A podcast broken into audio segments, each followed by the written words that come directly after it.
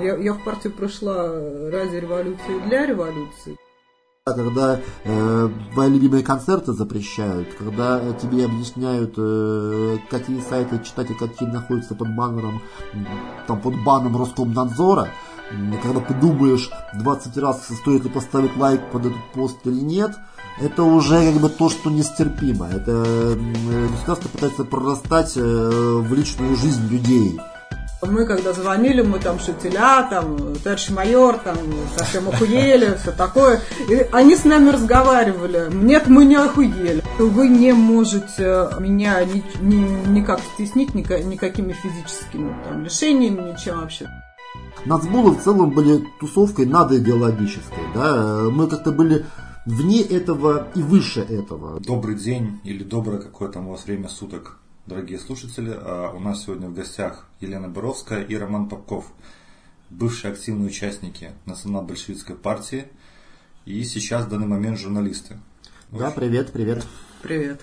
Очень интересные люди. Сейчас посмотрим. Наверняка хорошие собеседники. А, смотрите, а, такой вопрос. Начнем так издалека. Как вообще вот, Рома, ты конкретно попал в политику и почему НБП?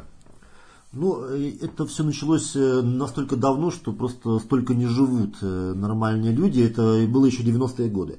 90-е годы при ельцинском правлении я был еще совсем подростком, совсем еще как бы таким пиздюком, да, но довольно романтичным, и мне активно не нравилось происходящее в моей стране, и социальные проблемы, которые тогда существовали в России. К тому же я в то время был таким более... У меня был свой взгляд на патриотизм, я тоже был подвержен такому веймарскому синдрому, который в России 90-х был. Мне казалось, что Россия унижена, ослаблена, что у нас там оттяпали территории. Вот этот вот весь пакет да, ценностей, сейчас я с ним там расстался благополучно, но тогда вот он меня волновал. Но в первую очередь, конечно, вопросы социальной справедливости, вопросы неравенства, несправедливо проведенные приватизации, бедствующего населения, все это, конечно, корежило. Вот, и, собственно, вот с 90-х годов я как-то втянулся и пошло, но э, НБП, это история уже 99-2000 года для меня, я э, эту партию полюбил как партию действия. Э, всей русской оппозиции катастрофически не хватало воли к действию. Они там производили тонны каких-то слов, но только нацболы Э, умели действовать, стремились действовать. Акции прямого действия это же не просто какой-то такой э, красивый эпитет, да, это за ним скрывается реальное содержание. Вот, э, когда люди врывались в министерские кабинеты, мирные захваты осуществляли, кидали яйцами там, и помидорами в каких-то опостылевших одиозных чиновников. Меня это привлекало в то время, я вот пошел по этому пути. Лена, ты? Ну, тоже это происходило все в 90-е годы. Э, конечно же, э, причины этому была совершенно, наверное, невыносимая внешняя э, среда. Это, ну, да, конечно, социальное неравенство, это беспредел, беспредельные менты, невозможность как-то отстаивать свои права, коррупция, и э, понятно, что что-то надо было делать, и, э, но э, на тот момент как-то сложилось такое впечатление, что просто какими-то э, митингами и разговорами действительно уже ничего добиться э, нельзя, хотя тогда был ну, во многом более простое время, чем сейчас в том плане, что было все-таки больше какой-то там свободы информации, свобода в плане СМИ. А, ну и да, и, конечно, НБП вот это было среди множества каких-то там групп с НБП связывались наибольшей надежда в том плане, что вот они что-то делают, что-то реальное делают и не просто разговаривают. Ну, конечно, вот поэтому. Угу. Слушай, вот я сказал действия. НБП для нас, э, для нас э, смотрим на это вот сейчас, там читаем что-то, у нас товарищи рассказывают такой лютый постмодерн какой-то, интересно все так, акции такие крутые, это креативно все было. И в какой-то момент, э, вот э, в нулевых, по-моему, мы нагуглили, это массово, какой-то прям массово туда люди пошли, то есть там довольно большое количество участников. Вы вообще вот присутствовали при, при этом, вот, когда именно массовость была НБП, какие-то такие да, пиковые моменты, вот может расскажите что-нибудь про это? Э, смотри, ну вот я вступил в 99-м, Лена там чуть пораньше, в 98-го присоединилась. И, в общем-то, да, я хорошо помню это время. Тут нужно просто сделать ремарку, что я до 2003 года жил в Брянске, и там брянское отделение НБП возглавлял. И только в 2003 переехал в Москву, меня Лимонов перевел. Вот. Но э, я хорошо помню это время. Э, у НБП были разные всплески численности. Э, был период 90-х годов, когда у нас было реально много людей. Это во многом из-за того, что НБП стилистически отличалась от всей остальной оппозиции. Она была красивая яркая. Да? Это такая тоталитарная эстетика, как раз-то черно-белые флаги, которые соединяли в себе э, там, нацистские, большевистские элементы. Людей это притягивало.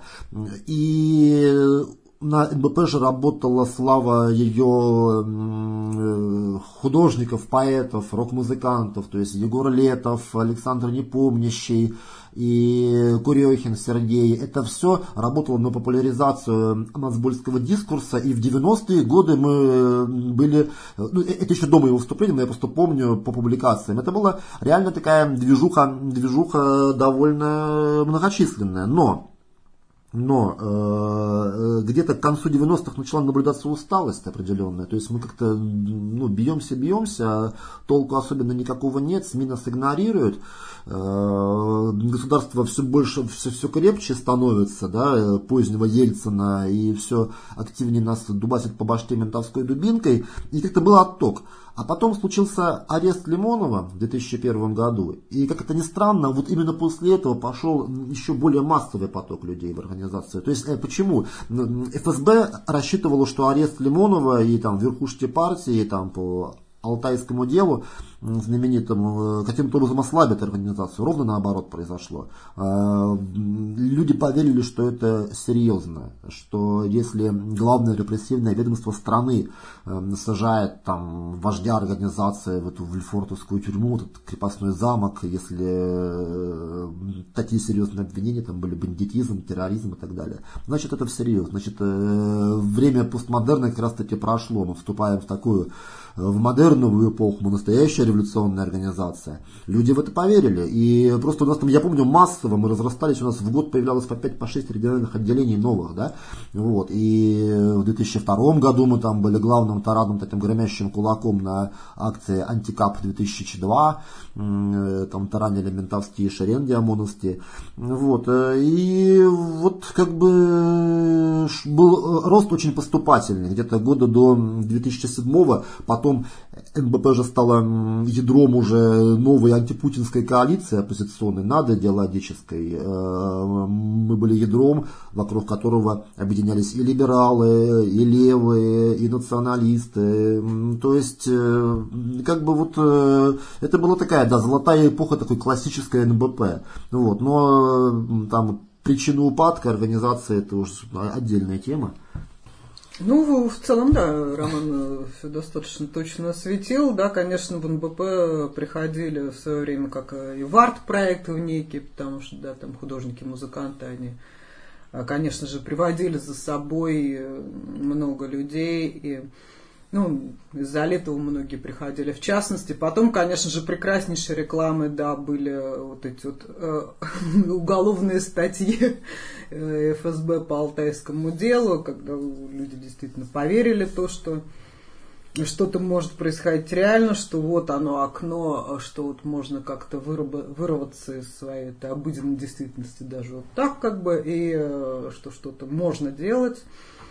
Вот. И дальше потом уже конечно же, легенды стали, ну, вот уже в 2000-е годы, акции такого более социального характера, там, по захвату Минздрава, по захвату Минюста, по захвату там еще ряда других учреждений, ну, то, что вот уличная уже такая уличная борьба.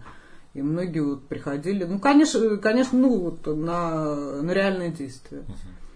Ну вот наш товарищ тоже сказал, что он э, стал частью НБП из-за Егора Летова. То есть вот его упомянули. Но упомянул классный два момента, прям предвосхищаем следующий вопрос. Вот было бы интересно поговорить вот про девиз, э, этику, эстетику, вот этот до смерти, вот это, потому что я даже от своих современных вот товарищей многие перечитывая это, пересматривая некоторые фильмы, э, пытаются как-то тоже вводить в свой обиход какие-то подобные моменты, разговаривают про это, восхищаются такими вещами. Вот. И тоже вот ты сказал э, от ситки, и Рома, ты сказал, что это как бы было каким-то толчком дальше к развитию движения. Вот. И я знаю, что в вашем движении э, отсидеть это прям было как так почетно. Ну, довольно козырно, да, да. Вот, может как-то вот про это расскажите. Ну, ну да, э, вообще эстетика НБП это отдельная такая штука, э, еще ждет своего исследователя, научного в том числе, да, эта тема.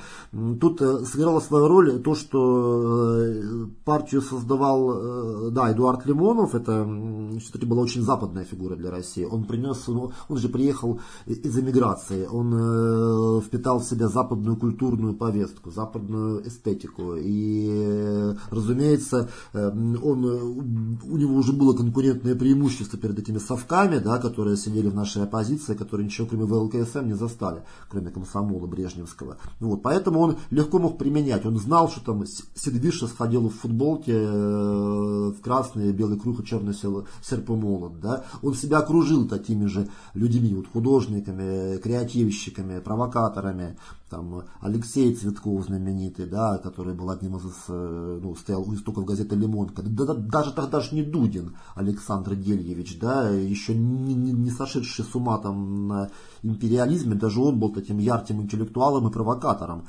переводил тексты э, западных философов, вот, и все это как-то работало. Э, важно понимать, что МБП формировалась в 90-е годы, и она одновременно пыталась играть и на правом, э, на таком э, ультраправом даже, я бы сказал, протесте и на протесте левом. Э, и пыталась объединить в себе, там, поженить Хорст Вестеля и Че Гевару, да, Ленина и Гитлера. Это вот была такая, но это был ответ на ту эпоху, потому что вот тогда вот эти вещи волновали молодежную среду, волновали общество. В этом был нерв времени тогдашнего.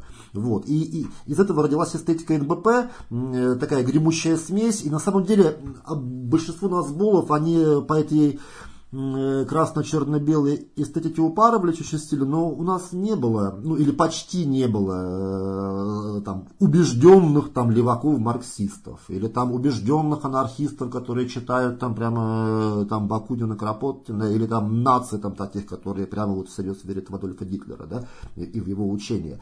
Ну, ну, может быть, были такие люди, но их было меньшинство. Нацбулы в целом были тусовкой надоидеологической, да, мы как-то были вне этого и выше этого. Да? И, и кстати говоря, это, это до сих пор влияет на мою, в том числе, жизнь. Я не могу, например, там, принять э, войну там, э, банов и антифашистов и, и, и как-то быть в этом вовлеченным. Да? Но меня это не цепляет. Да? Я там могу э, носить там, одновременно э, там, Торштайнера, толстовку и майку с Че Гевары, да? абсолютно не парясь. Да? Я не, не вникаю в субкультурщину. Меня НБП так воспитало. Я выше этого. Вот, э, вот такая гремучая эстетика такой коктейль. Э, и, и, и это работало. Ну, плюс, да, плюс еще элемент, э, почему это еще работало, еще был такой элемент, как самоирония. Э, ну, это такой, наверное, уже больше про постмодерн, но вот. Ну, конечно, да, Лимонов, Дугин, они вот были такой, осуществили в 90-е импорт иностранной библиотеки новых смыслов, то есть это история история про э, фракцию Красной Армии, про вот это вот левое все сопротивление 70-х годов, потому что пока не было интернета, вот, э, ну, молодой человек откуда об этом мог узнать? Ну, если только где-то там специализированных каких-то копаясь, э, либо случайно там где-то, получив какой-то там анархистский листок где-то на каком-то. Ну, конечно, доступ к такой информации был ну, минимальный, и они это публиковали, рассказывали об этом достаточно вот широко. Ну, газета «Лимонка», потом еще журнал, который Дугин издавал.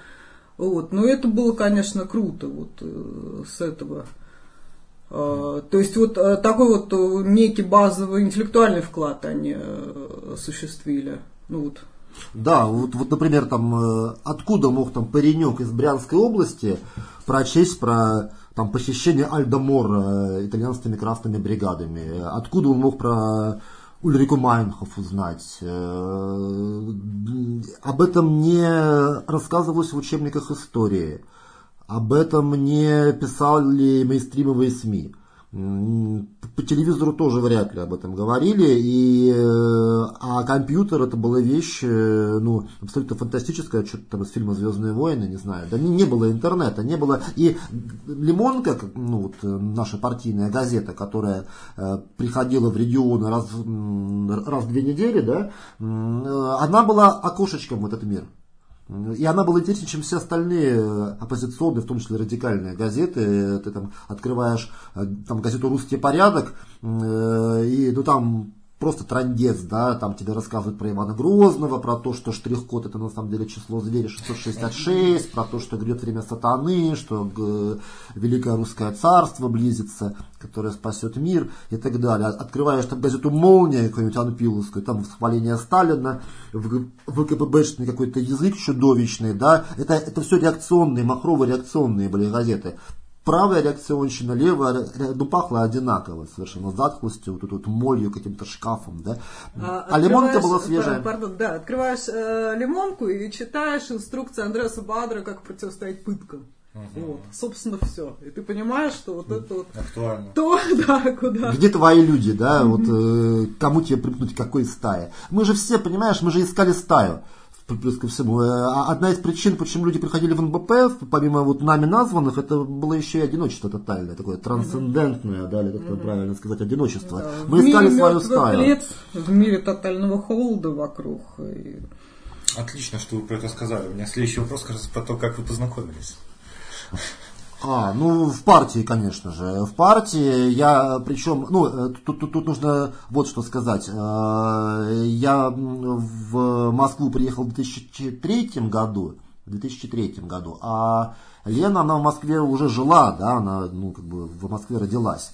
Вот. И она в партию вступила раньше, чем я. Но как бы у нас уже партийная жизнь свела, потому что меня Лимонов поставил сперва заместителем главы как бы, отделения московского партийного, потом я стал главой эм, этого отделения московского, а Лена у нас отвечала за акции прямого действия. То есть э, для меня это было дико круто э, и необычно, и неожиданно, что девушка отвечает за довольно-таки такое щекотливое, полусекретное направление работы, как акции прямого действия. Она их организовывает, там, подбирает людей, там, схемы, терапевты, вот это все. Это чем-то напоминало, мне это напомнило э, и девушек из партии эсеров, террористок, и народовольческое движение, и там, там Мару Коголь, там из Красных бригад, и Ульрика Майнхоф, Гудрун Энслен. Это вот как-то повеяло какими-то такими настоящими временами, какой-то такой настоящий, э, настоящей прям борьбой, да, э, вот. И акции прямого действия, это, это же такая была отдельная лаборатория, э, стерильная, туда только избранных допускали к их подготовке, потому что была определенная завеса секретности,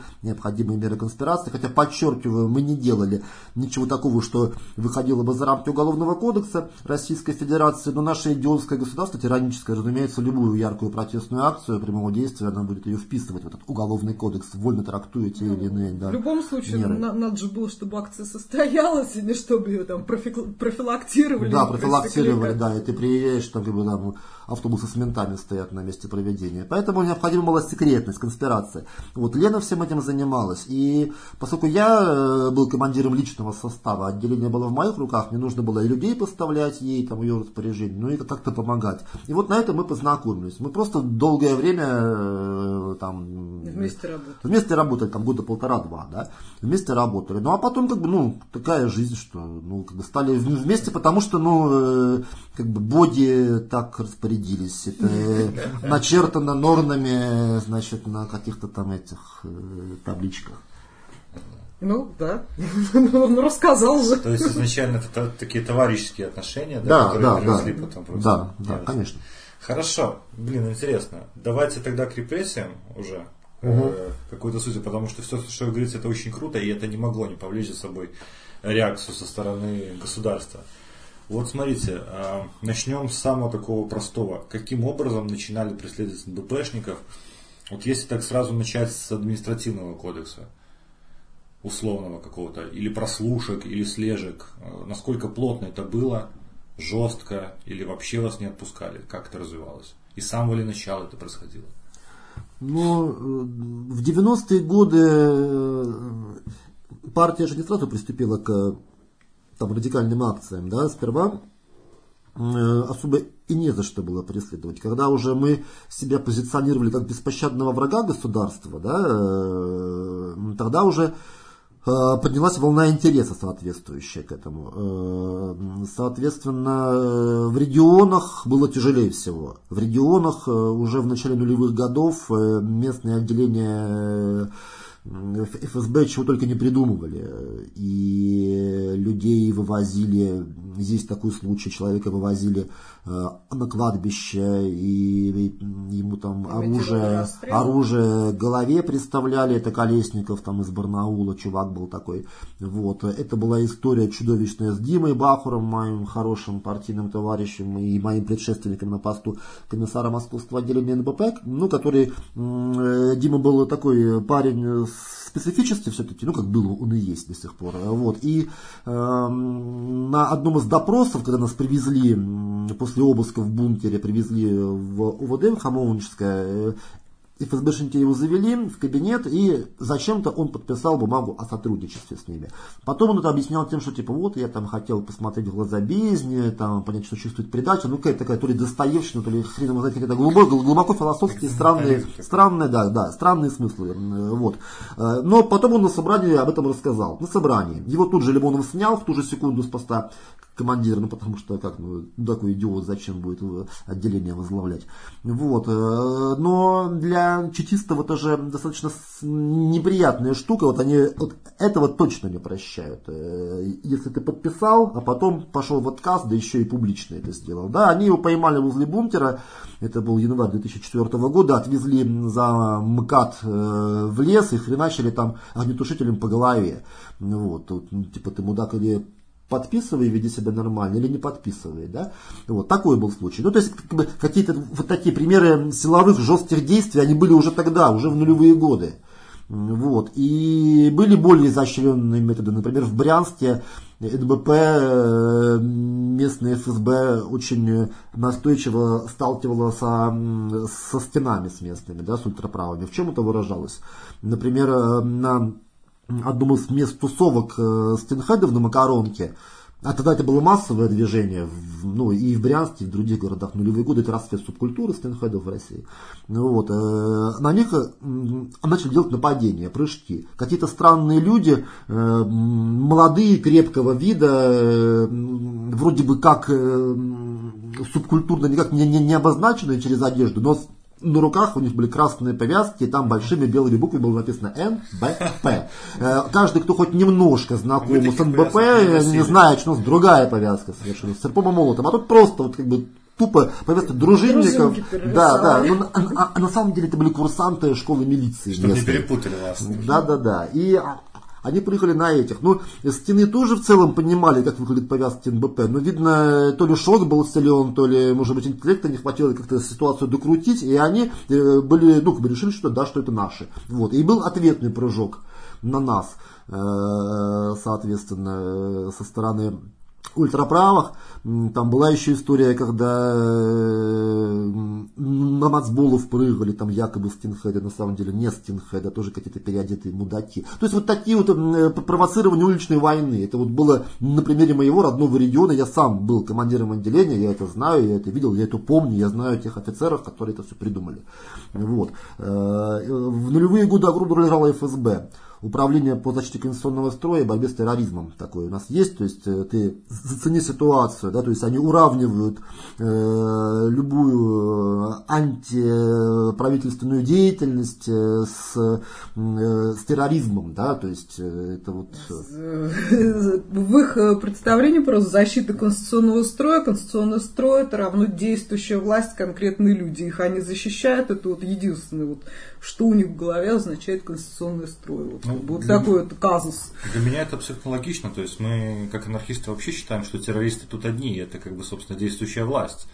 Поэтому их понимание нас, наверное, тоже базируется на каких-то этатистских концепциях. Ну да. Ну да, а потом чего? Потом, ну я, и, я так вкратце уже там тезисно, да, с 2002 года подключают еще и МВД, Э, Рубоп, э, УБОП подключают. И мы какое-то время пытались играть на таких как бы э, ненависти генетической МВД как бы, и ментов друг к другу, да, они же, да, да, МВД и ФСБ друг к другу, ненависть, и это э, было, ну, это было просто прямо там четко видно, как они там подсиживают друг друга, ненавидят. Вот. Но Позднее ФСБ там ментовку полностью под себя подмяла. С 2009 года вместо УБОПа в системе на МВД на, на базе УБОПа возник Центр по противодействию экстремизму. То есть впервые у нас появилась в истории России структура, которая занимается только борьбой с инакомыслием и с, с несогласными. Да? То есть у них, у них даже формально никаких других функций не прописано, в отличие от ФСБ, которая типа там еще и за терроризм отвечает. Вот. Экстремизм само по себе понятие абсолютно чудовищное, это понятие политическое, это понятие, которое, э, э, термин уместен, да, в, в колонках, в публицистических каких-то в текстах, но это не, не юридическая норма. Вот, у нас все что угодно можно э, под экстремизм подогнать. Вот, и с тех пор ФСБ и Центр Э как-то идут э, рядом, у них немножко другая, ну, там разная специфика своя у каждого, да, но сейчас ФСБ все более заметную роль играет, конечно.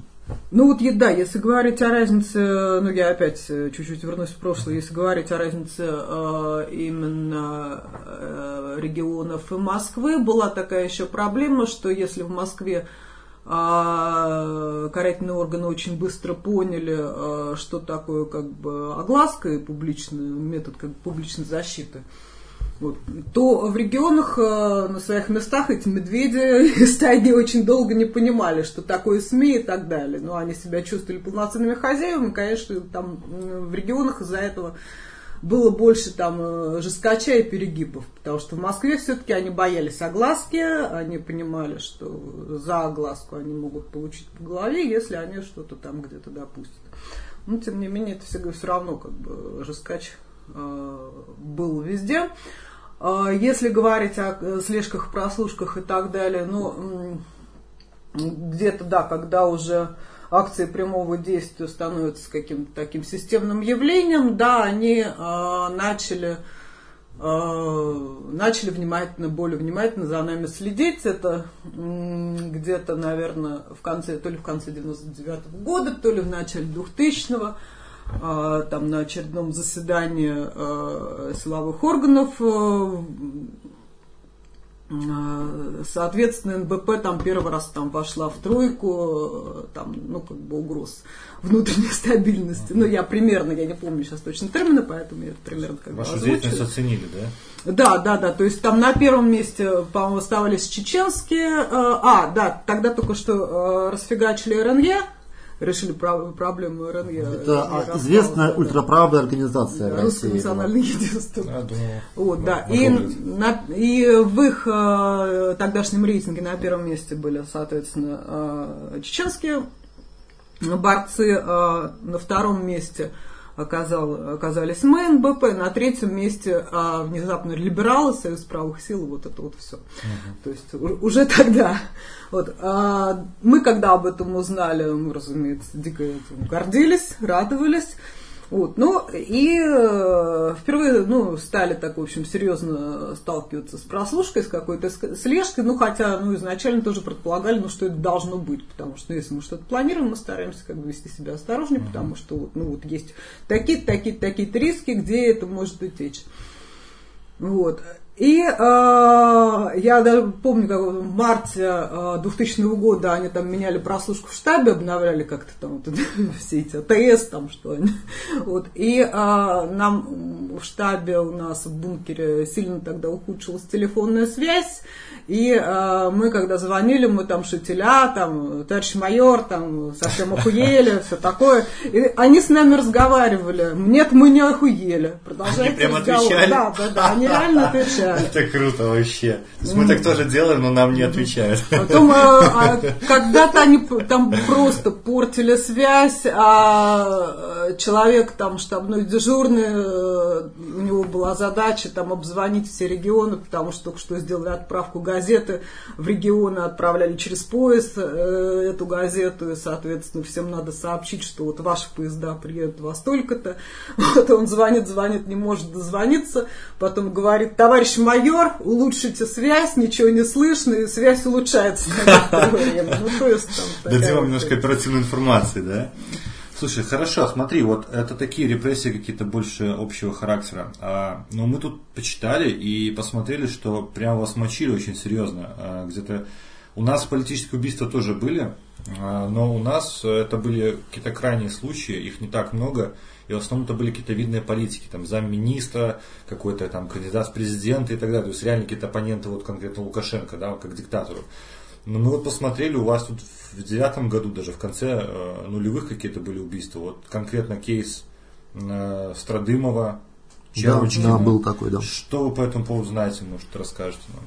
Более ранние случаи убийства это были, как раз они были связаны с Алтайским делом, с Лимоновым, э, когда Лимонов уже тогда объезжал регионы и э, был убит, а, по-моему, Барнаульский, э, в Барнауле э, региональный активист Золотарев, э, его э, при непонятных, ну, он занимался тем, что он сопровождал Лимонова там по ряду регионов, и э, при совершенно непонятных э, обстоятельствах он выпал из окна. Ну, были убеждены, что это убийство. Потом тоже был избит на улице, и потом умер еще один человек вот из этого из Алтайского пула. Это майор Бурыгин, Александр Бурыгин, бывший пограничник, который тоже сопровождал Лимонова в этих поездках. Вот он, э, его избили на улице, потом он умер, и это тоже никак ни- нигде не расследовалось.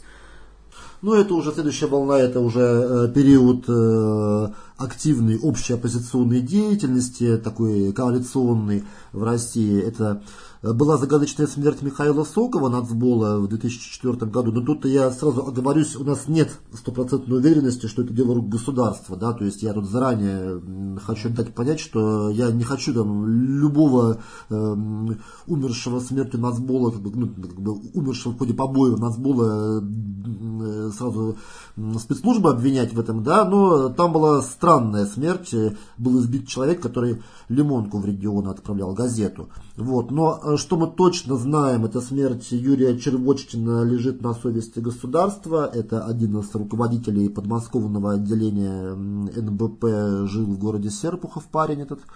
Вот, был одним из активнейших э, таких бойцов партийных, э, организовывал марши несогласных, акции прямого действия, в том числе э, в ходе выборов э, в Мосгордуму на избирательном участке. Они зажигали ФРА, разбрасывали листовки, и он за это сел на полтора месяца в СИЗО. Вот. Он, он был просто бельмом на глазу подмосковных мусоров. А Подмосковье, я просто объясню нашим слушателям, это совершенно не то, что Москва. Это в Москве боятся, уже более-менее выдрессированы, уже в, те, уже в то время были более-менее выдрессированы менты и э, знали страх, знали немножко свое место, э, были знакомы с, с такой вещью, как э, информационное давление. Да? А в Подмосковье просто м, 90 там просто каменный век и беспредел. Там менты ничем от мафии не отличались, да и по большому счету и сейчас не отличаются. И Червочкина ненавидели э, местные убоповцы, тогда еще УБОП был, а не Центр Э, 2007 год. Вот, и, э, собственно говоря, э, однажды его вызвали, привезли на допрос, это была такая такая беседа, э, такая профилактика перед маршем несогласных очередным. Ну вот, э, где от него требовали опять там умерить свою активность, быть поспокойнее, а то сам знаешь, там, что может быть. Вот, но он как бы остался при своих ценностях, скажем так, отзвонил ребятам, что он вышел да, из э, ментовки и по пути домой, когда он уже подходил к дому неподалеку, он заметил за собой хвост. Э, было уже темное время суток, он заметил хвост, вот, успел позвонить одному из товарищей, сказать, что за ним идут. Причем те самые люди, которые его допрашивали. Да, товарищ спросил, это УБОП? Он сказал, ну, да, похоже, что да. Вот. И дальше все. Э, дальше Юра был найден чудовищными избиениями, просто там. Голова была проломлена, был найден ночью там э, лежащим неподалеку от своего дома, его увезли, госпитализировали, спасти его не смогли, он через несколько, через короткое время умер, э, это потрясло общество тогдашнее, да, э, там Гарри Каспаров приезжал на похороны, к нему там и масса других людей, и это, конечно, было чудовищно. Э, самое ужасное то, что дело, заведенное по 205 статье, ой, по, по, по 105 статье по убийству, оно э, было похоронено благополучно. Да. Уже позднее э, современные уже правозащитники из Агоры, которые это дело опять начали копать, они просто установили, что следователь СК, да, он э, ну, просто не мог добиться никаких результатов, хотя какое-то время тщетно, э, тщетно, но искренне пытался, может быть, даже это сделать, там просто все концы шли в воду, просто МВД никаким образом по этому делу работать не дал давала. Вот. Ну и январь 2009 года, да, это Антон Страдымов, боец московского отделения НБП, э, был э, найден мертвым с э, чудовищно избитым. Там ребята, которые его опознали, ну, там на опознание ездили, говорили, что там просто там было кровавое месиво вместо главы, был убит в районе Выхина. Вот. В данном случае у нас тоже есть веские основания считать, что это дело рук Э, репрессивных структур государства, потому что э, Страдымова до этого неоднократно задерживали в ходе акции прямого действия, он в них постоянно участвовал, он был таким бойцом партийного спецназа, да, если угодно. Хотя он был очень такой маленького роста, такой щуплый, но вот он постоянно в акциях участвовал, был очень отважным парнем. И э, его допрашивали эшники, уже был центр, а нет, еще, еще был УБОП, у Боповцы допрашивали, Эшнити допрашивали, когда уже центр Э появился. И на него мы просто знаем было отдельное особенное давление он из-за своей такой как бы ну после по-моему вот как раз по, захвату МИДа после захвата МИДа э, его там особенно сурово прессовали и менты, ну, в частности, убоповцы. А, и а, как раз тогда, когда он погиб, он должен был давать э, показания как раз, потому что это уголовное дело об этом захвате шло. Он должен был давать показания про это дело и про э, ход следствия, соответственно. Ну вот он не успел, он не дожил. Потому что он, он в ходе этих показаний бы рассказал бы, конечно, о, о, о пытках чудовищных да, и, и о давлении. Ну, вот э, погиб, да. Вот такие вот истории. Плюс, То есть... Э, плюс, пардон, плюс еще были, ну, вот, напомню тоже детали, два парня, по-моему, из Тульской области. Из Рязанской да, области, из Рязанской области, которые загадочным путем э, оказались под поездом, да, были сброшены. То есть, как бы смерть, она всегда была где-то рядом с Назбулами. Когда мы там скандировали «до смерти», это, ну да, это лозунг такой, как бы, тоже э, заимствование из каких-то времен там э, 20-х, 30-х годов, там каких-то гремящих, но тем не менее смерть, она всегда рядом, и люди, которые обвиняли нас в том, что вот мы такие диванные революционеры, но они просто не вполне понимали ситуацию, в, в которой мы жили. Смерть всегда была рядом. Там еще был активист э, региональный Рим Шигалимов, который тоже э, погиб, э, которого долго сажали, его долго пытались посадить местные власти, в итоге посадили где-то в колонии, он, э, он э, тоже непонятным совершенно образом погиб. Ну, для участников движения как вообще?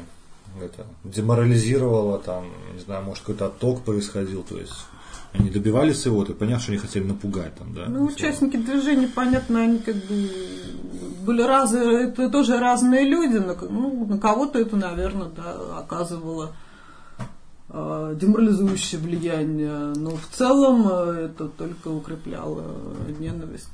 Угу. Просто ну, угу. понятие, что с этим нужно бороться, но э, при этом все равно вот на такие вот, вот на, на случай убийств политических активистов, вот как не, не, ну, не парадоксально может быть, э, вот все-таки такой совсем уж яркой реакции в обществе и в оппозиционной тусовке, ну вот не было, к сожалению, почему-то mm тоже вот. Слушай, ну вот я еще знаю, что совсем. огромное количество людей у вас, кроме вот там, немцев, и убитых, и других, они еще сидело. То есть, как бы сами вы попадали. А была ли в движении именно важная система поддержки, да, какой-то взаимовыручки, то есть, э, то, вот ты говорил, я вот прекрасно слышал хорошо в твоих там, подкастах, выступлениях, ты говоришь там про греф и так далее. Вот про это расскажите. Ну да, э, конечно же, это играло огромную роль, потому что у нас э, так была построена жизнь партийная, что Мацболы, как мы, ну, мы говорили про себя, а Мацбол это арестант, который ну, временно оказался на воле. Да? То есть мы, мы, мы как бы всегда были на породе тюрьмы и там мы оказались на отдыхе как раз. Ну да, и в общем-то всегда была готовность к этому у любого нормального нацбола, нормального, подчеркну, потому что, опять же, в партии тоже были разные люди, не стоит там думать, что это был какой-то там, там лавина штурмовиков там, из огня и стали, которые всегда там только в, в путь в тюрьму там, и, и на смерть. Но как бы там были и слабые люди тоже. Но как бы нормальные нацболы, они были готовы к тюрьме. И, разумеется, партия понимая, что это главный риск профессиональный для Назболов, она стремилась э, в меру своих сил как-то как все это обеспечивать, какую-то инфраструктуру да, поддержки. Э, тут нужно еще понимать, что у НБП же никогда особо не было денег. Да? То есть э, долгие годы э, партия существовала во многом, там самый серьезный вклад это были э, деньги Лимонова и его там литературные гонорары. Тут нужно отдать должное, он был такой довольно-таки довольно-таки аскетичный человек, он там э, жил довольно скромно, но вот деньги на партию он постоянно отдавал. Стало полегче с баблом, когда уже сформировалась коалиция такая э, общая с либералами. Нам начали там помогать либералы. Вот а одно время нам помогал Березовский Борис, там покойник, да, лондонский олигарх э, баблом. Вот. Ходорковский помогал на адвокатов, кстати говоря, Михаил Борисович, нужно тоже отдать должное, хотя и сам в то время уже сидел. Он давал деньги на адвокатов для нацболов. Вот. То есть было понимание вот у всех этих э, либеральных дяденек, что нацболы это авангард некий, да, что как-то нужно поддержку оказывать. Ну и да, э, соответственно, в, московском отделении, например, где большая часть все время в Москве была э, сидельцев, в московстве в СИЗО, у нас был человек, который отвечал за только за греф, за оказание всей этой материальной помощи, то есть там тюремные магазины, формирование кабанчиков, то есть там передатчик этих, да, регулярная отправка э, передач на зону, то есть в СИЗО. Э, или вот. зону, ну, ну или на зону, да. Но московское отделение все-таки централами больше занималось, да, вот. Э, соответственно, мы там пытались собирать на митингах что-то, но большую часть все-таки средств формировали из каких-то своих внутренних источников. И оплата адвокатов, да, пытались оплачивать, хотя, конечно, не могу об этом не сказать, что в адвокатском сообществе есть определенные проблемы, там есть очень масса гнилых людей, многие пытались, э, получая деньги от партии, ну, понятное дело, что небольшие, да, это не гонорары, там, равные защите, там, коммерсантов, либо там каких-нибудь э, ментов. на этом делали. Но многие на этом делали карьеру себе медийную, да, и, и, и тем не менее они еще брали деньги у, э, пытались брать деньги у родственников при этом одновременно, да, то есть так нормально. Вот. Про- просто идеально, конечно, не было. Никогда ничего не было просто идеально. Но партия пыталась делать то, что могла, и э, пыталась внимание СМИ приковывать к нашим процессам. Да? Э, вот. И я хорошо помню, какое оказывало э, влияние на моих сокамерников, на людей таких ну, скажем так, совершенно далеких от политики, э, и блатных, и неблатных, э, оказывал огромное влияние вот то, что меня поддерживают. То есть ты заезжаешь в камеру, там чего там, э, кто что, Лимоновец, а там ваш Лимонов, там пидорас, там э, сосал хуй у негра, там, да, э, значит, вы вообще занимаетесь политикой, вы совсем ебанулись вместо того, чтобы... То есть я от зэков, в том числе от бродяг, да, татуированных всех там с ног до головы, слышал, почему ты вот не учишься, а занимаешься этой. Это, это кто меня вообще будет а, в этом упрекать? Хотя ну, у меня к тому времени уже было высшее образование к тому же. Вот, то есть, ну, вы занимаетесь фигней, вы занимаетесь не тем. Ну хорошо, ладно, я занимаюсь фигней, я занимаюсь не тем, я сижу на своей шконке и читаю там газету «Коммерсант», там, там новости политические, а вы там как бы э, там рубитесь в карты на интерес. Хорошо, вы чем-то занимаетесь. Только э, я в камере один, которому приходят передачи часы воли, а вас всех забыли, кинули, все ваши жены и так далее. Там у кого-то матери остались там еще живы, только у тем поддержка. А так всем на вас плевать. Хотя вы серьезные такие мужчины, да, идете по, по-настоящему мужскому пути, не то, что я такой раздолбай. Но мне есть поддержка, и это оказывало на них влияние. Это, ну, как бы, там приводило к тому, что там росло уважение, какое-то такое понимание, что мы какая-то команда, что мы банда, что у нас есть коллектив, который помогает. А вот это было дико полезно, дико важно. Э, ну, письма было получать тоже важно, но я, кстати, не очень много получал писем. Судя по всему, там были проблемы с тюремной цензурой какие-то, я так подозреваю, что они просто это все хоронили где-то у себя. Вот такое, то есть э, это важно. Передачки, адвокаты, посещение судов э, и письма политзекам. Это вот четыре такие столпа, на которых психика держится вот в тюремной камере. Сейчас стало 4, спасибо, потому что вот смотрели только буквально это выступление, там ты говорил про три вещи, про письма забыл. Я думаю, как же он забыл сказать про письма? Ну вот письма я вспомнил, да. Важно, а, а, а, а просто я их мало получал, поэтому для меня это такой, ну не было чем-то важным. Но сейчас я подумал, что ну, для ну, кого-то важно. Для это, это, это пачка в кормушку, она постоянно, угу. просто прямо это, да. Э, слушайте, вот может еще э, расскажите так вот вкратце хотя бы про вот опыт отсидки, потому что он у вас есть, да, к сожалению, наверное, или, mm. или к счастью, как вы сами. Да к счастью, конечно, господи, это как вообще не проблема, тюрьма вообще, тюрьма вообще не проблема. Ну тут как бы Лена э, лучше скажет про женские СИЗО, там это все-таки два разных да, мира, да? Абсолютно верно. Для раз, два разных мира. Я сидел в Бутырской тюрьме, кстати говоря, Блин, короче, вы, наверное, потом это вырежете, просто я как бы расскажу вот что. Э, первая моя отсидка, это вообще была отдельная история. Моя первая тюрьма, в которой я впервые оказался, она находится вот тут в центре Вильнюса, это Лучишский централ. Я позавчера туда ездил, в общем, с Леной ходил там пешком, это вот там прямо возле... Да, возле Хидемина. Это была акция, мы, мы делали акцию еще в 2003 году, была акция э, из России в Россию без виз. Это за то, чтобы отменили визовые сборы. Не вводили. Да, да, не вводили, там, как бы едущие в Калининград. То есть мы там э, купили билеты на поезд Москва-Калининград, Янтарь, так называемый поезд. В общем, э, когда, когда переехали белорусскую границу, там, как бы, там приковали, забаррикадировали забаррикадировались в вагоне, и нас там литовские маски шоу там выпиливали просто, короче. Нас посадили на, на, на 40 суток, короче, мы загремели в литовское СИЗО, потом у меня был запрет на 5 лет на въезд в эту страну. Я думал, что я вообще сюда больше не попаду. Да я и не собирался. Вот. А потом, ну как это ни странно, все эти форумы начались, там Гарри говорит такой, ну давай там приезжай, все дела. Вот, я говорю, меня не пустят.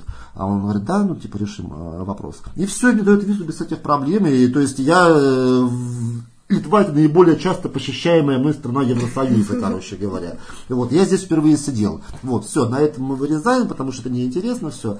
Это тоже интересная история. А, короче, э, ну, Бутырская тюрьма это очень интересное заведение. Это сердце Москвы ее называют. Это старейший централ Москвы там сидел Пугачев, там сидел Маяковский, там вешали генерала Власова, то есть, ну, это прямо место с богатой мистикой, с богатой энергетикой, да, и Соответственно, э, в то время она была черной тюрьмой, нормальной, да, то есть там можно было с ментами решать вопросы с мусорами э, по поводу связи мобильной, там были дороги, там были смотрящие за корпусами. Сейчас все это тоже есть, но э, как бы там есть попытки закрутить гайки немножко, да, но в целом все работает по-прежнему. Мне в этом смысле повезло.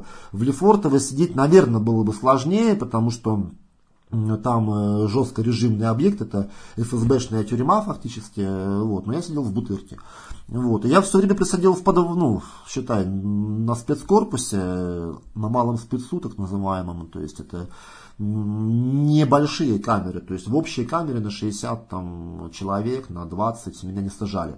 Никогда э, мой кум, то есть, ну, мой оперативник, да, мы кумовья называли, э, сказал сразу, что я буду сидеть только в маленьких камерах, и я сперва долгое время сидел в камерах, где не было дорог даже, да, то есть там над нами были коридоры окна коридоров. Вот. И даже со связью с мобильной были проблемы. Телефон пару раз заходил к нам, но довольно быстро его отшмановали. Вот, потому что в представлении э, людей, которые меня сажали, я был глава этой группы. Но я и был глава, я был глава московского отделения, собственно говоря. Поэтому им было важно меня э, связь с волей там, максимально изолировать. Да.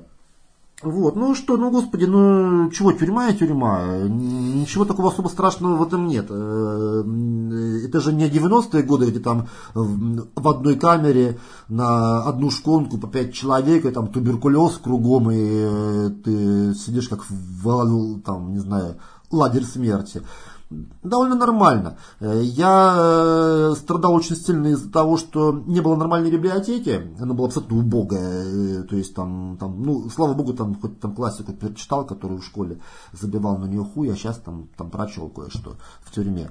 Вот, и тюрьма это время, когда можно подумать о чем-то, скажем так, какие-то вещи для себя четче сформулировать, вот Лена писала стихи в тюрьме, да, активно к этому вернулась. Вот. Я стихи не пишу, поэтому я так просто там сидел, плевал в потолок и думал о революции. Ну, такое. Ой, ну, я сидела на шестерке в Москве, это единственная да, женская тюрьма.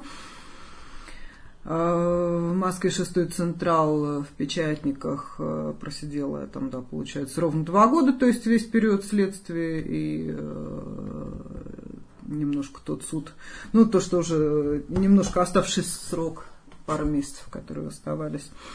Вот. А это, конечно, ну, как бы сказать, это такой ну, не то чтобы красная тюрьма, а, потому что, наверное, женские нельзя там делить на красные и на черные. Это просто такой как бы режимный объект, э, пионерлагерь такой вот с абсолютно, ну, как бы абсолютно управляемый, тоталитарный такой пионерлагерь.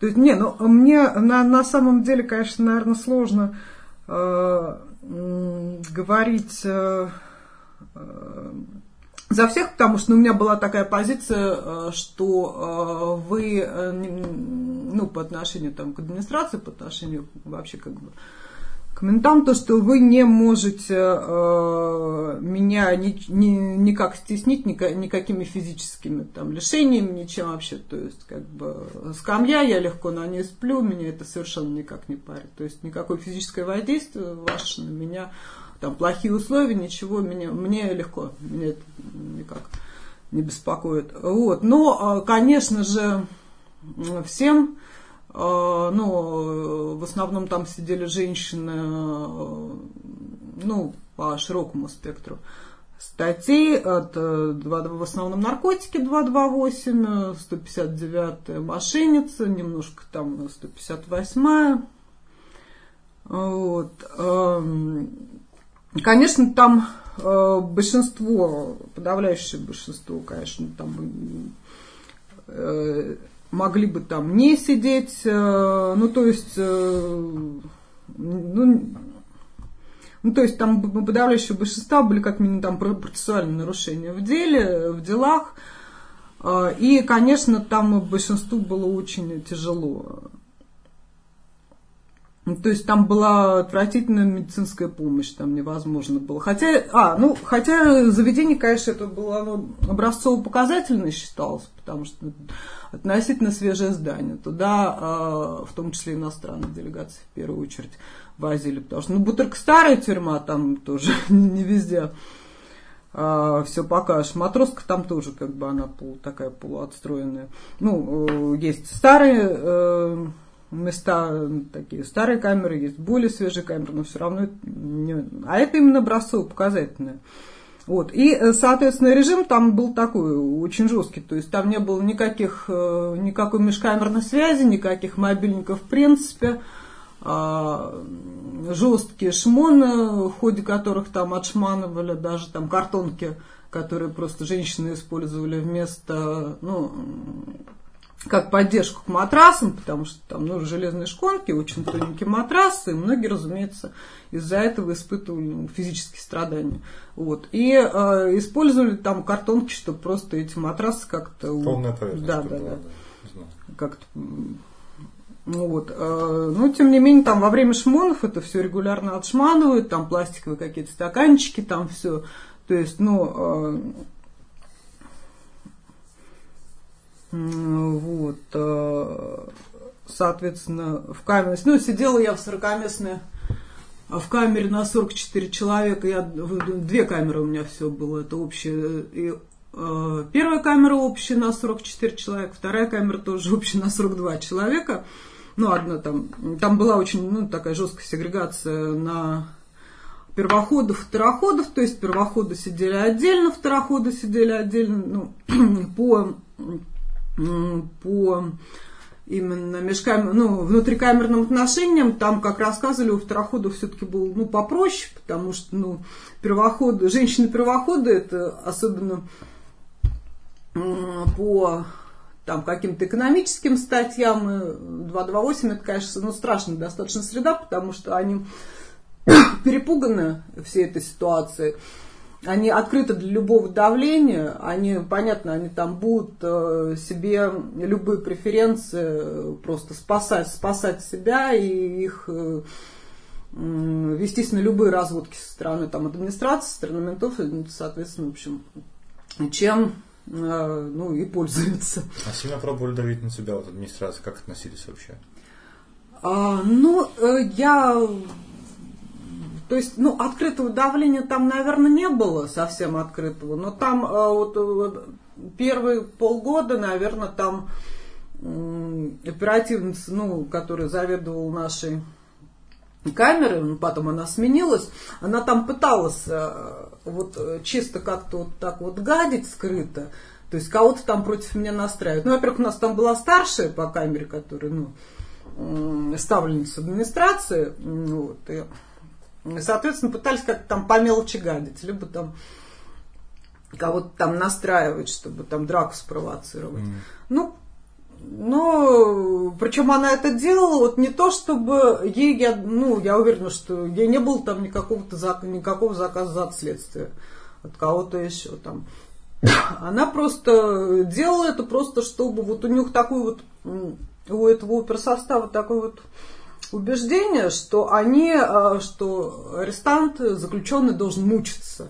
Причем вне зависимости mm. от того, он осужден уже, а, то есть имеет ли он законное основание, чтобы мучиться, либо их не имеет, как бы, то виновен он или нет. Ну, это, наверное, садизм какой-то, да? Ну да, да, да, да, да. И вот, вот чисто, чтобы было плохо. Вот ты как бы ты там уже обжился в этой камере, в этой среде, уже чувствуешь себя в своей а, тарелке более-менее, но, но, но обязательно вот надо вот что-то вот как-то ну, ты говоришь, что, смотри, совершенно режимный объект, а вообще насколько изоля, изолированно себя чувствовала? Вот получалось как-то с Ромой общаться, с кем-то еще? Нет.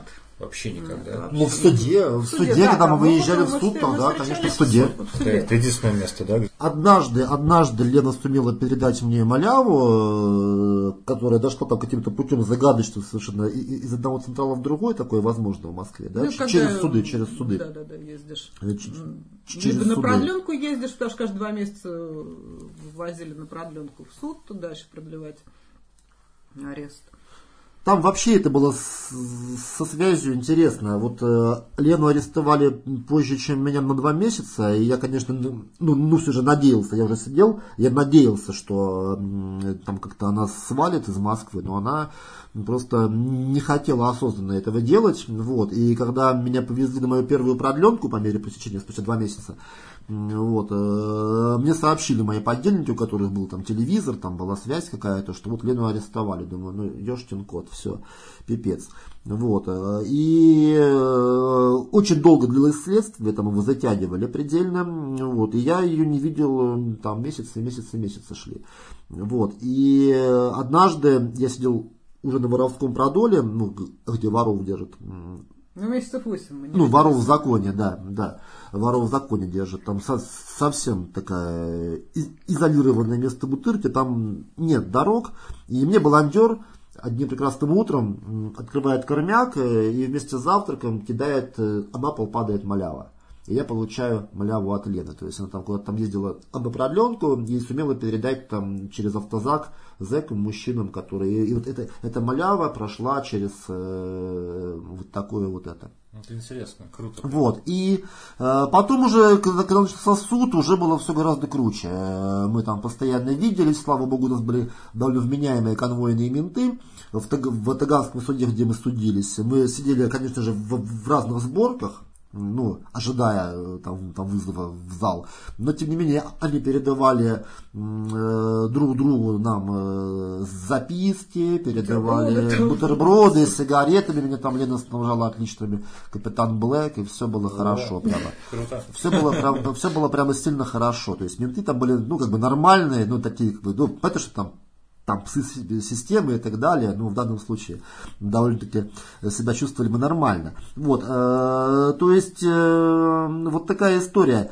Конечно, женщинам вообще тяжелее, я думаю, сидеть по причине следующей.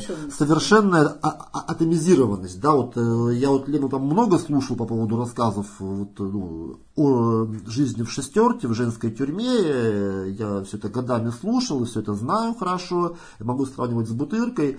Эм, чем мужская тюрьма лучше, да, э, если это тюрьма не полностью задушенная режимом. Там сложились вот эти вот, да, свои э, странные эти специфические касты, да, там, воры в законе, там, блаткомитет, там, мужики там, и так далее, да, ну вот, это же все произошло почему? Потому что мужской континент, он пытается каким-то образом структурироваться, чтобы сопротивляться в том числе окружающему внешнему воздействию. Там есть хотя бы какая-то культура сопротивления. Там есть и культура договорника с ментами, безусловно, с мусорами.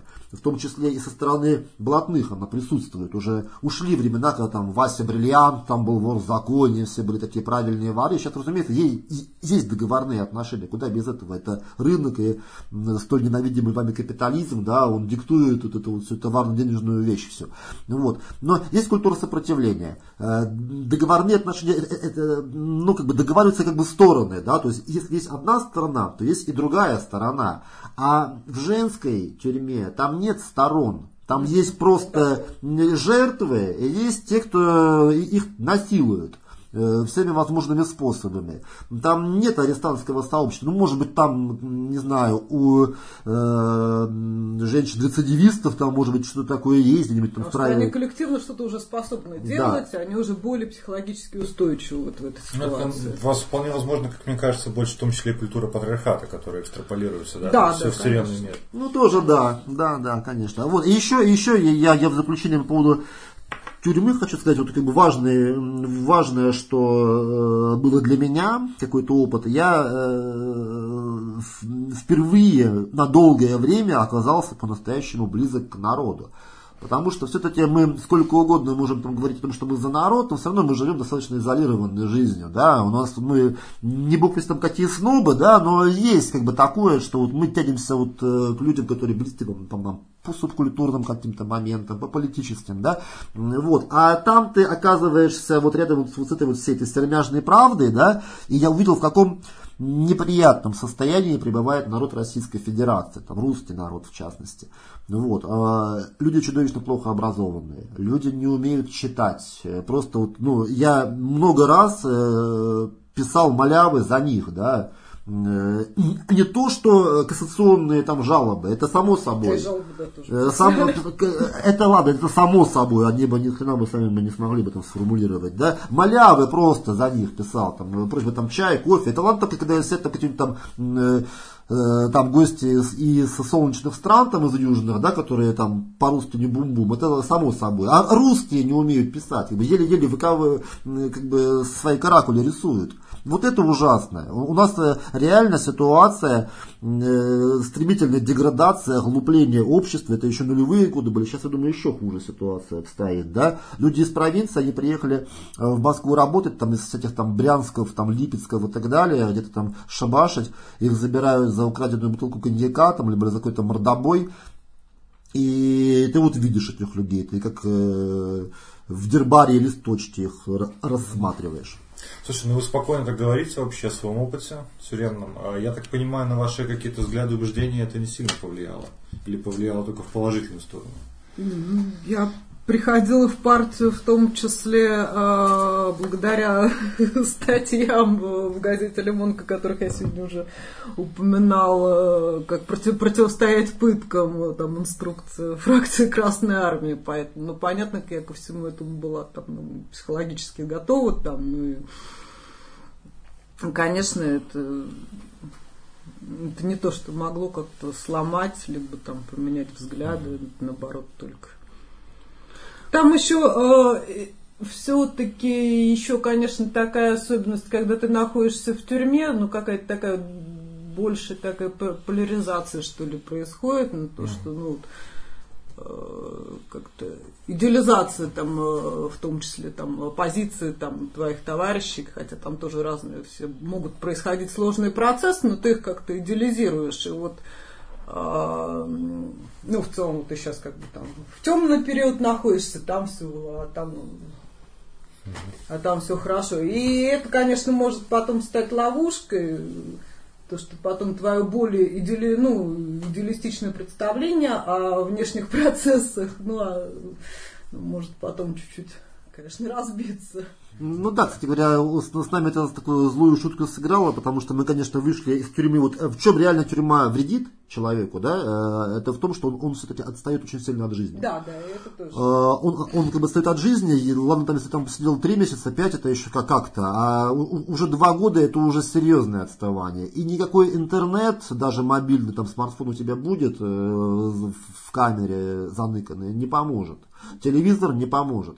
Ты в любом, тоже в, любом, в любом случае отстаешь. Ты, тебе нужно время, чтобы адаптироваться. Почему вот там тот же Сенцов, да, Олег, он так очень аккуратно формулирует э, свои мысли, потому что, и он об этом, кстати говоря, говорил, что мне нужно прийти в себя, мне нужно разобраться. Э, об этом и об этом меня не спрашивайте, я сейчас разберусь. Да, и вот он до сих пор разбирается, а уже прошло время, пока он освободился как, какое-то. И другой пример, это э, всеми любимая ранее Надежда Савченко, которая только спустилась с самолета и начала хреначить там правду матку, абсолютно не понимая ни страну, ни свое положение в этой стране, ни, ни движущие силы, ни тонкости во взаимоотношениях, ситуацию, ситуацию текущую, и все. И, и, и, и мы видим, сколь печально она закончила. Да? Вот. И нужно все, все время, выходя из тюрьмы после какой-то длительной отсидки, тем более мы еще сидели блин, э, все время в СИЗО, нас же выпустили за отсиженные, мы даже зоны, в, в зону не уехали, мы были в каменных мешках. Вот. И нужно быть очень осторожным, э, когда выходишь. Вот мы не проявили этой осторожности. Мы, мы выгорели сразу же там. Сразу вновь, вновь, вновь погрузиться в делюгу, да, в какую-нибудь. Вот. А уже партия за это время изменилась. Причем изменилась не в лучшую сторону. Уже Лимонов там сошел с ума немножко, там начал мутировать. Там, да. Уже были совсем другие люди вокруг. Другие цен, цели, ценности. Мы этого ничего не понимали. Мы со всеми перессорились в итоге. Да. Вот. Э, и все можно было бы сделать гораздо умнее, тоньше, хитрее. Вот. Но вот э, всегда вот мой совет тем, кто, не дай бог, загремит там, на срок там, больше года, по выходу нужно внимательно осматриваться, нужно идти как кошка мягко и быстро-быстро учиться всему заново. Угу, спасибо, это отдельный совет. Смотри, вот ты сейчас снова предвосхищаешь мой вопрос следующий. А, вот ты говоришь, вы вышли, не, не осмотрелись, сразу снова кунулись головой в какую-то движуху. А, почему отошли? Э, хороший вопрос, как говорится, и сложная история. Дело в том, что э, ну, пока мы сидели, э, партия была запрещена, НБП. Она не существует вот с 2007 года. То есть, как бы, когда мы говорим об НБП, мы все время имеем в виду запрещенный НБП и ныне уже не существующие. Вот. Уже Лимонов начал организовывать новые там, кстати, движухи, ну, там типа там другая Россия, там у него появилась чуть позднее партия именно, да. Э, вот. Э, мы садились на гребне революционной волны, да, на гребне упоения оранжевой всей этой темы, да, оранжизмом таким, да. Мы верили, что как-то взрывчатый союз либералов, националистов и левых, это такой коктейль Молотова, который все, все это государство это спалит к херам тираническое, да. Мы в это верили. И так оно, в принципе, и шло. Э, марша несогласных, э, э, рост популярности оппозиции какой-то был. Вот. А мы вышли уже, прошла, прошел выборный период 7-8 годов, на который возлагались надежды, что вот мы, будет такая форточка возможностей, мы влезем там, да, и сделаем какую-то революцию народную. Вот. Оппозиция все просрала. Э, лидеры оппозиции это Эдуард Лимонов, Гарри Каспаров, Михаил Касьянов, там Сергей Удальцов. Э, намертво вцепились друг другу в глотки, э, рефлексируя об этим поражением, обвиняли друг друга, больше были заняты борьбой друг с другом, чем с Путиным.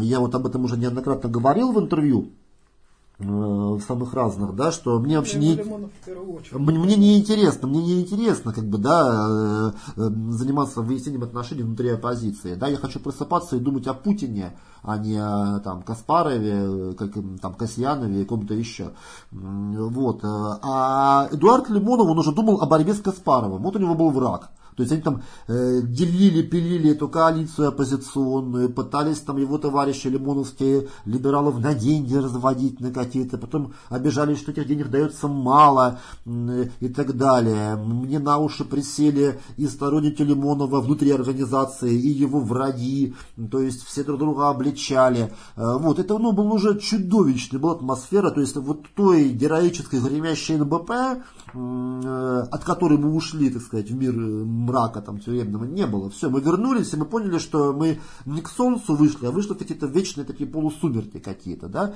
Вот, и это было чудовищно. Я, наверное, задним числом все, все это рефлексируя, я думаю, что, конечно, э, я вел себя в любом случае неправильно. Э, э, с Лимоновым нужно было не ругаться, там, не, не обличать его, а просто потихоньку оттуда уходить молча вообще, да, а типа ебитесь как хотите, чуваки, и заниматься каким-то своим новым проектом, да, совершенно. Но мы ушли как бы на каком-то там конфликте, ну, как бы ушли как ушли, да. В любом случае я не жалею о самом факте выхода, Потому что даже если бы мы с Леной там бы задержались, и наши товарищи, там, типа Лехи Макаровы и те, кто был нам верен, ориентировался на нас, уж, не ушли бы тогда, а удержались бы, мы бы застали бы еще более мрачные времена. Потому что нынешняя организация Эдуарда Лимонова это просто позор, это совершенно недостойная память о тех подвигах, которые были в нулевые годы. Э, эта организация запятнала себя навсегда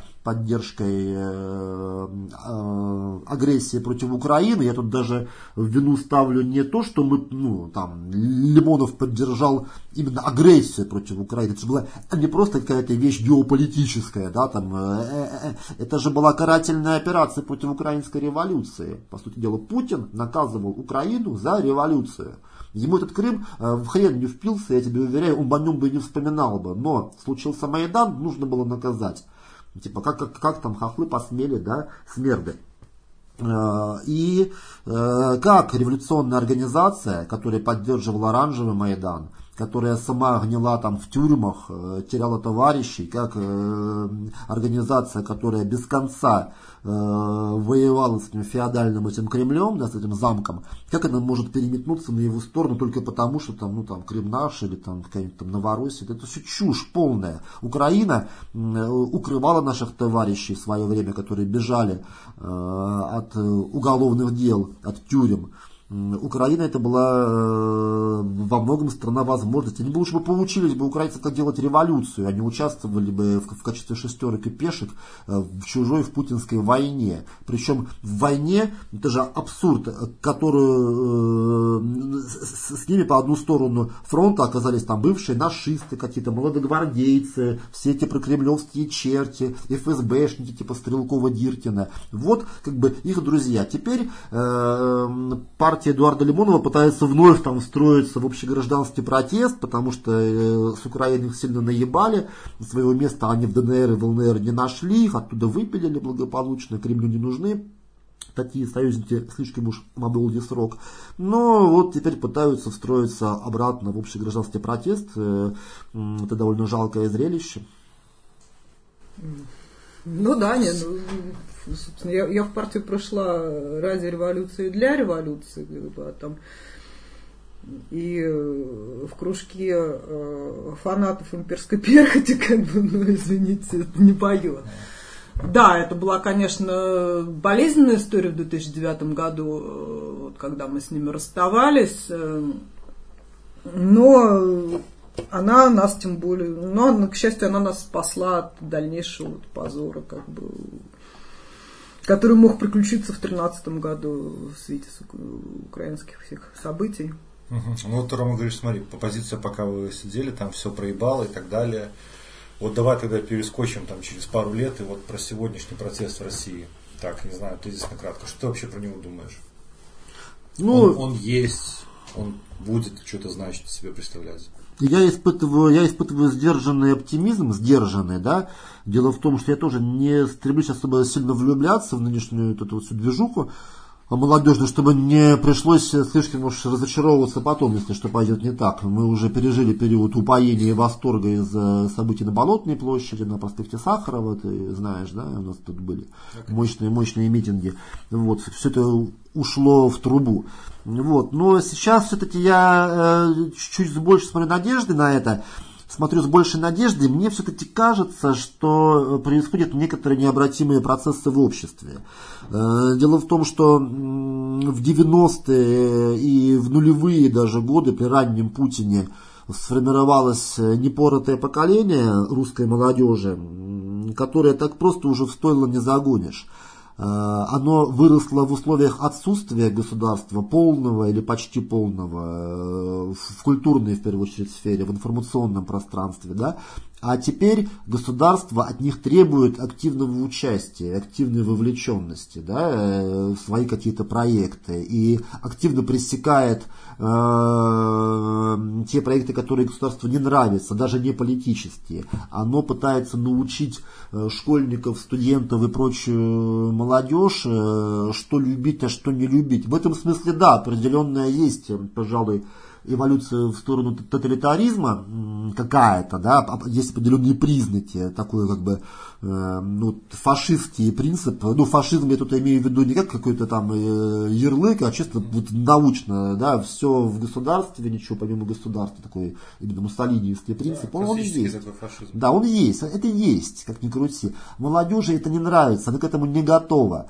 У нее протест, э, в первую очередь, эстетический и этический протест. Как бы людям хочется Э, чтобы их не загоняли в стойло, да, когда э, твои любимые концерты запрещают, когда тебе объясняют, э, какие сайты читать и какие находятся под баннером, там под баном Роскомнадзора, когда ты думаешь 20 раз, стоит ли поставить лайк под этот пост или нет, это уже как бы то, что нестерпимо. Это э, государство пытается прорастать э, в личную жизнь людей в их какие-то маленькие консорции. Поэтому идет бунт, идет протест. Я думаю, он будет нарастать. Э, я думаю, что э, на протяжении ближайших лет будет вступать в жизнь все больше и больше молодежи, рожденной в годы вот этого такого путинского бэби-бума нулевых, когда э, мы справились с экономическим кризисом и пошла рождаемость активно, и будет больше молодежи. Конечно же, все равно Россия это стареющая страна, как любая европейская страна. У нас не, не арабская ситуация, где очень, очень много молодежи, безработной, необразованной, которые девать себе некуда, и что стало причиной арабской весны в свое время. Да? У нас стареющая страна, но все равно молодежь есть, и вот в ближайшее время ее будет еще чуть больше. Вот. И ее активная позиция, я думаю, в состоянии переломить ситуацию в нашей стране, спасти, э, спасти страну от э, мрака тирании, я в это, я в это верю. Я же и вижу эту молодежь. Я с ней бегал э, вот все лето, в июле, в августе минувшего года. Я вижу, что страха уже меньше, ну, перед ментами. Страха стало меньше. То есть они знают, что их задержат, что они там заплатят эти штрафы. Они примерно просчитывают, что вот у меня будет два задержания сейчас, и с третьим пока нельзя, пока там полгода там не пройдет. Сейчас надо побегать. Да, чтобы не было уголовки за третий раз. Может да? такая, да, дебильная ситуация, когда за, за, За три, за три, за три, э, за три э, административки по несанкционированным акциям будет уголовка. Они все это просчитывают, так это уже спокойно, знаешь, как бы. И, и- и они не боятся выходить на массовые несанкционированные акции. А- Они, разумеется, не могут драться с ментами и одевать им там на головы горящие покрышки, как в Украине, да, потому что тут немножко иная правоприменительная система, да. Вот. Но решимость у них растет все равно вот выходить на улицы.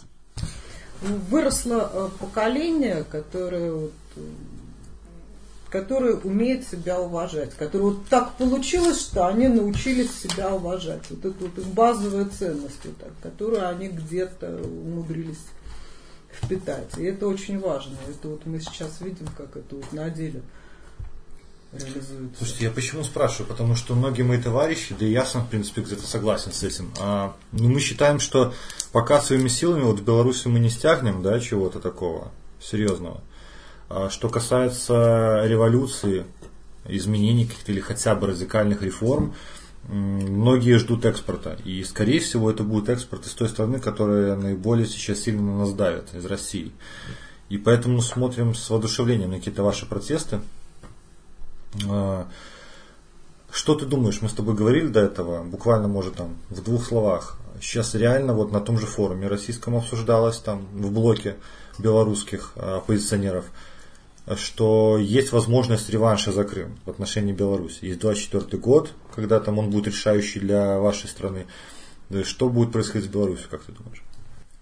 Я думаю, что э, велика вероятность того, что Путин захочет там э, за счет Белоруссии свои проблемы решить и при, при помощи аншлюса ее к России там, ну, присоединить и стать там новым президентом уже объединенного государства. Мы примерно понимаем, как эта схема может работать. Вот. э, Есть э, доводы в пользу этой схемы, есть доводы против нее. Я думаю, сейчас в Кремле решают этот вопрос. Есть альтернативные сценарии. В любом случае, 2024 год это период большой драчки, которая грядет. Будет, если только не случится что-то, ш- что-то из ряда вон выходящее, что сдвинет эту дату вперед или назад. Да? Но в любом случае Путину придется идти на те меры, которые являются переворотом государственным. Потому что что бы он ни предпринял, любые изменения Конституции России, там, да, либо аншлюз Белоруссии, либо введение новых органов власти каких-то, которые он возглавит, это будет являться переворотом, попыткой удержать власть. Вот, и, но это будет важная битва. Я думаю, нужно к ней готовиться вообще всем. И нам, и вам, и даже украинцам, всем свободолюбивым людям Восточной Европы, потому что это шанс ситуацию переломить. У нас есть 4 года. У нас есть 4 года, которые нужно провести с максимальной пользой. Э, Создавать сетевые структуры, создавать информационные проекты, готовиться, наращивать солидарность между группами Связи. связи и солидарность, постараться забыть какие-то идеологические э, и субкультурные разногласия, там, кто националист, кто антифашист, кто либерал, давайте постараемся разобраться потом, иначе мы будем, если мы упустим еще и в 24 году ситуацию, тогда мы будем уже в камерах разбираться друг с другом. Вот, э, нужно этот срок провести с максимальной пользой. Не надо строить структуру, потому что, ну, если структуру строить загодя, это значит, что туда сразу пе- пе- первые 10 э, записавшихся, это будут сотрудники определенных служб. Но нужно знакомиться больше, наращивать связи, поддерживать их, не ссориться по ерунде, по пустякам и дальше как-то координироваться. Вы позитивно смотрите в это будущее? Есть шанс?